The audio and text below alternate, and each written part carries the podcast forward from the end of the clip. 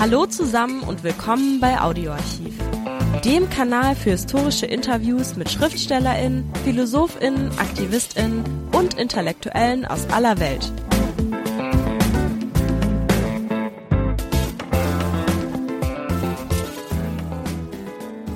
Hallo, dies ist die erste Veröffentlichung eines längeren Gespräches mit Ambalavana Sivanandan. A. Sivanandan war einer der einflussreichsten und wichtigsten linken Intellektuellen Großbritanniens. Der sri-lankesische Tamile verließ seine Heimat 1958 infolge eines antitamilischen Pogroms. Obwohl A. Sivanandan der erste tamilische Bankmanager seines Landes war, fand er in Großbritannien in seinem Beruf keine Anstellung. Er begann als Bibliothekar zu arbeiten.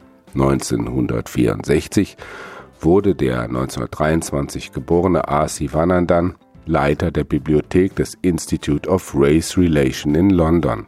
Der von Privatinvestoren gegründete Think Tank sollte die Rassenbeziehungen im Commonwealth erforschen und die britischen Regierungen politisch beratend begleiten. 1972, nach einem Aufstand der Mitarbeiterinnen, übernahmen diese das Institut und gestalteten es zur weltweit ersten Antirassismus-Einrichtung um. Ziel waren Forschung und Öffentlichkeitsarbeit. A. Sivanandan wurde sein erster Leiter. Das Londoner Institute of Race Relation besteht bis heute und gibt die vierteljährlich erscheinende Zeitschrift Race and Class heraus. International ist die Zeitschrift bis in die Gegenwart einer der bedeutendsten Veröffentlichungen zu Fragen des Rassismus und Kolonialismus. Links dazu in den Show Notes. In unserem Gespräch erläutert der 2018 verstorbene A. Sivanandan die Geschichte der Migration nach dem Zweiten Weltkrieg in Großbritannien, den Unterschied zur Arbeitsmigration in die Bundesrepublik sowie den Zusammenhang von Rassismus und repressiven staatlichen Migrationsstrukturen, wie sie in Europa etabliert sind. Das Gespräch wurde 2003 in den Räumen des Institute for Race Relation in London aufgezeichnet. Viel Spaß! Wir wollen ein wenig darüber sprechen, was das Institut für Race Relation in London erstmal überhaupt macht. Und dann wollen wir darüber sprechen, wie sich Globalisierung auf Migration auswirkt und was hinter dem Begriff Globalisierung eigentlich genau steht und welche Konsequenzen das hat. Zunächst einmal jedoch möchte ich, dass Sie vielleicht kurz umschreiben, welche hauptsächliche Arbeit Ihr Institut hier in London macht. I would like to talk with you about the influence of globalization. What does it mean, globalization, and uh, the influence on migration? But first, I propose to give us an idea about what the Institute of Race Relation is doing since when it exists and what oh, The Institute of Race Relations came into being in 1956 as part of the Royal Institute of International Affairs in Chatham, Chatham House in uh, Jermyn Street.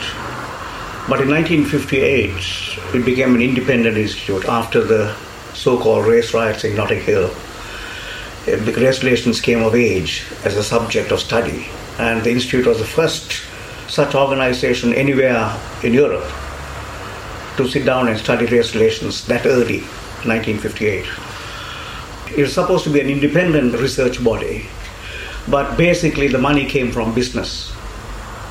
Though there was no government money, there was a lot of money from businesses and various foundations, Nuffield and so on, Ford Foundation. And so there was a certain amount of uh, difference between the way the research was done and the opinion of the members of the staff. Because as the Immigration Acts came into being in 1962, and the Immigration Acts were racist immigration acts because they were directed against the so-called new Commonwealth citizens, which meant not Australia or Canada or New Zealand, but the black Commonwealth, so to speak. By black, I mean both Afro Caribbean, Asian, African, and so on.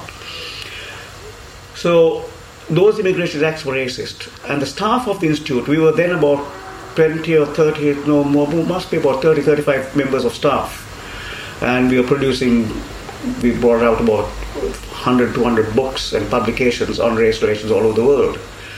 But the bias was towards government policy. And when government policy became racist and the institute did not change and criticize the government, the staff of the institute took over the institute from the bosses, from the management. And there was a palace revolution between 1969 and 1971. And the staff took over the institute and won because the membership voted for the staff against the lords and ladies of humankind who ran the institute. So we took over the institute.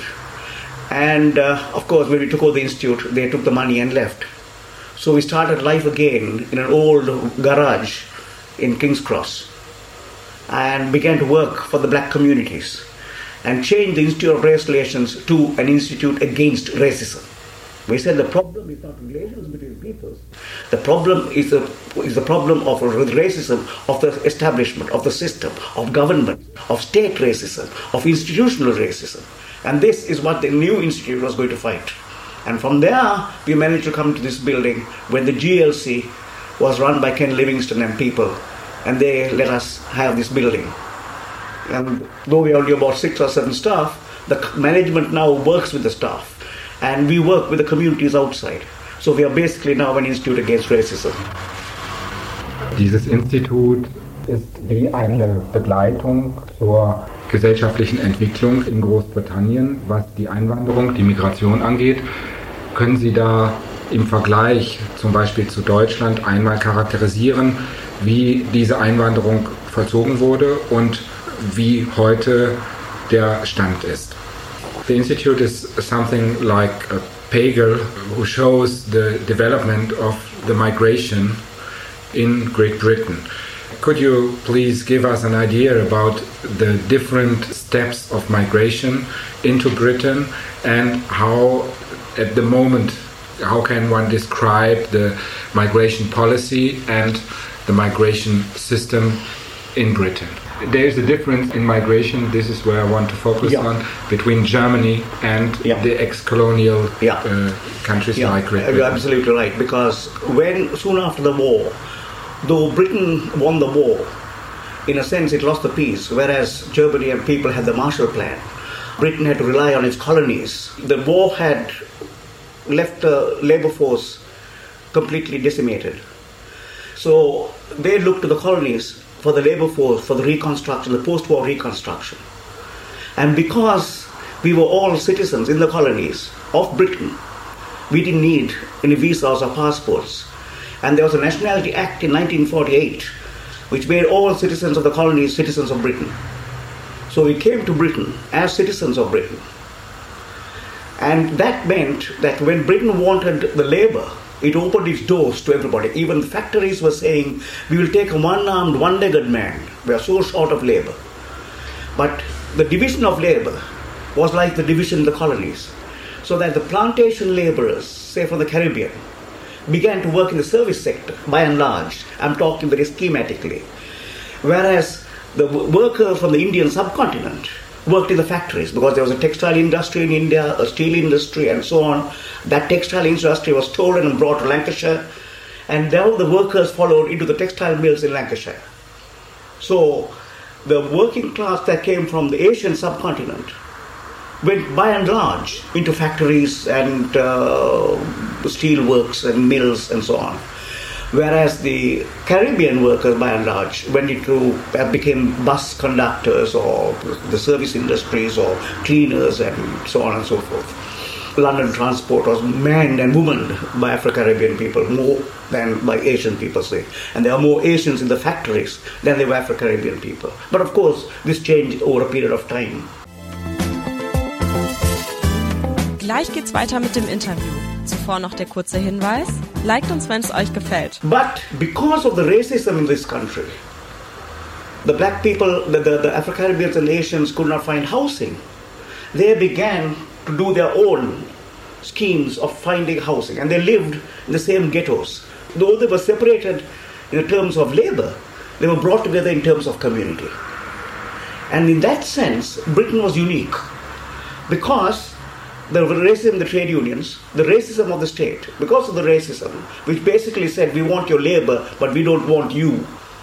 the African Caribbean Asian people began to buy their own houses. They had brought from their countries a feudal system called Susu in Trinidadian dialect and Chitu in, in the, the Sri Lankan uh, languages. And by this it meant that each person, each worker, put a 10% say of his pay every month into a kitty, say 10, 20, 30 workers. And one, you drew lots, and one person got the lump sum. And that lump sum helped to be the deposit for a house. And that's how they began, because the banks wouldn't give them money and so forth. So there was a lot of self help and community help. And all those community organizations, because there was no infrastructure of welfare for immigrants, they were put in dormitories, 20 or 30 people to a, to a dormitory in the factories. There were night shifts and day shifts. People changed beds. You know, the day shift came in and the night shift went out, and the same person. So there was a lot of hardship. And the way they worked on this hardship was through community help. And so a great sense of community grew up, not only among the various Asian groups, but, and not only among the religious or Hindu, Pakistani, and so on, but between the Asian groups and the African American groups. So that when there was strike on the factory floor and the trade unions did not support it, the community supported those strikes. So Afro-Caribbeans and Asians came together as a community and as a people for a class because most of the people that came into this country in that period, in the post-war period, did working class jobs. I came in 58 and as I started as a tea boy in a library, though I had qualifications and I had been a bank manager back home, they wouldn't give me a job because they, they wouldn't trust me in a bank. You see, we carried our passports on our faces. So that made for a community struggle. And that is why the black community, when we talk about black by and large, not so much nowadays, but particularly in those days, we talk about Afro-Caribbean and Asian. Everything that was non-white was black. Black for us was a political color, not the color of our skins. Like red is a political color. And so the struggles that took place between the 50s and 60s, especially when the first Immigration Act came into being, let me go back. So 1948, there's Nationality Act which gives us citizenship. 1962, post-war reconstruction is over. They don't want so much labor, so Britain begins to shut the door. How does it shut the door? With an Immigration Act. Who supports this Immigration Act? Both Labour and the Tories. And the Immigration Act, as I said before, was racist because it was not against all immigration, but against non-white immigration. Then they brought in, the Labour government brought in the voucher system. A-class vouchers, B-class vouchers, C-class vouchers. And it depended... Was waren das für Bescheinigungen, die man bekam? What kind of vouchers? The A vouchers was for people, there were one set of vouchers for people who had jobs to come to. First of all, there were vouchers for skilled people. So skilled people were allowed in. So they were short of teachers and doctors and computer specialists later. They were brought in. Then there's a uh, B class voucher, another class voucher, where people who had jobs here, who managed to say firms hired people in Sri Lanka, India, or Trinidad. They were allowed to come in. Now, C class vouchers were people who had no qualifications, unskilled laborers, and they would be taken in on application if and when the labor market required them. So there was a tap now, there's a siphon. So with the Immigration Acts came, as I say, they were because they were aimed at new Commonwealth immigrants, the black Commonwealth, it was a racist act. And that is the first time that racism becomes part of the state structure. It comes into the legislation. That is the beginning of state racism. Because once you have an immigration act which says non white immigrants are barred from coming in and we must check them, you give a fillip to popular racism which says these people are different. And the state puts its imprimatur, its respect, seal of respectability on this. And that message, so what immediately what, what the state says, what the government says, becomes part of the popular culture. And that is how racism begins to inhere. Now, what is important to notice here is that whereas Germany had no colonies to speak of, maybe a Namibia here and something else there and so on and so forth. There's no colonies to speak of. Germany has to look to the poor south of Europe for its Gastarbeiter. So it brought in contract labor and said, this is temporary, and you go back. Whereas Britain, because it got citizens from the colonies, they were citizens when they came here. So we were citizens of Britain. And how could they shut the door on us? They can't say, your contract is over, you can go back. We were here now, for good. Here to fight, here to stay. That's what we said. Here to stay, here to fight. That's what our, that is what our slogan was. Jetzt haben Sie von einem staatlich organisierten Rassismus gesprochen, der durch die Migrationspolitik etabliert wurde. Diese Migrationspolitik war eng angebunden an die Entwicklung von Arbeit, äh, von Kapitalismus in der Welt. Wie hat sich denn die Unabhängigkeitsbewegung in den 60er Jahren dann ausgewirkt auf die Migrationspolitik? You talked about state racism, which one can describe as the beginning of migration policy. Absolutely. And which consequences did this kind of policy had in the 60s while the ex-colonies beginning to become independent? How did migration policy change in this time? Before I go into that, I want to just sum up what I was saying before and say that when you look at the history in Britain, you can see how the state racism becomes tied up with popular racism and with the racism in the institutes. In other words, the racism in the legislature becomes translated into racism at the executive level, in the administration level. Because when you, the government issues rules and regulations to immigration officers as to who should come in and what you should look for, etc. And the immigration officers get a power which they never had before. The police get powers to stop and search. They were on the basis of sus laws. There's an old vagrancy law somewhere in the middle of the 19th century which came into being to say that anybody who acts suspiciously on the street can be arrested. Now, Afro Caribbean kids and subsequently Asian kids used to hang about on the streets because they come from a hot country and there's a street culture. So when there are four or five Afro Caribbean kids hanging about on the streets, they are suspected of being about to commit a crime. This was the famous sus law, and they were arrested. So there's a criminalization process. See how it's all connected. There's the state which gives its, its certificate of respectability. Then the institutions have got power to discriminate, like the immigration officers and the police. Then they use their own prejudice to activate these things. And that prejudice becomes part of the popular culture. So that is the sequence you must look at. And all these are symbiotic. So you cannot separate at any point of time. You cannot separate the right wing fascist extremism of the BNP or of Le Pen or the Vlaams Blok or the right wing in Germany. You can't separate that from the policies of the state, of the government in power. And in the final analysis, our struggle has got to be against state racism, against institutional racism, not against personal prejudice. You see, I don't give a bugger if white people don't love me. But if I can't send my child to a white school, if I can't buy a house in a white area when I have the money, if I can't walk the streets with pride, then that is institutional racism. That is societal racism. And that is the racism that affects me. So, we have got to understand the symbiosis between these racisms. Danke, dass ihr bei Audioarchiv dabei wart.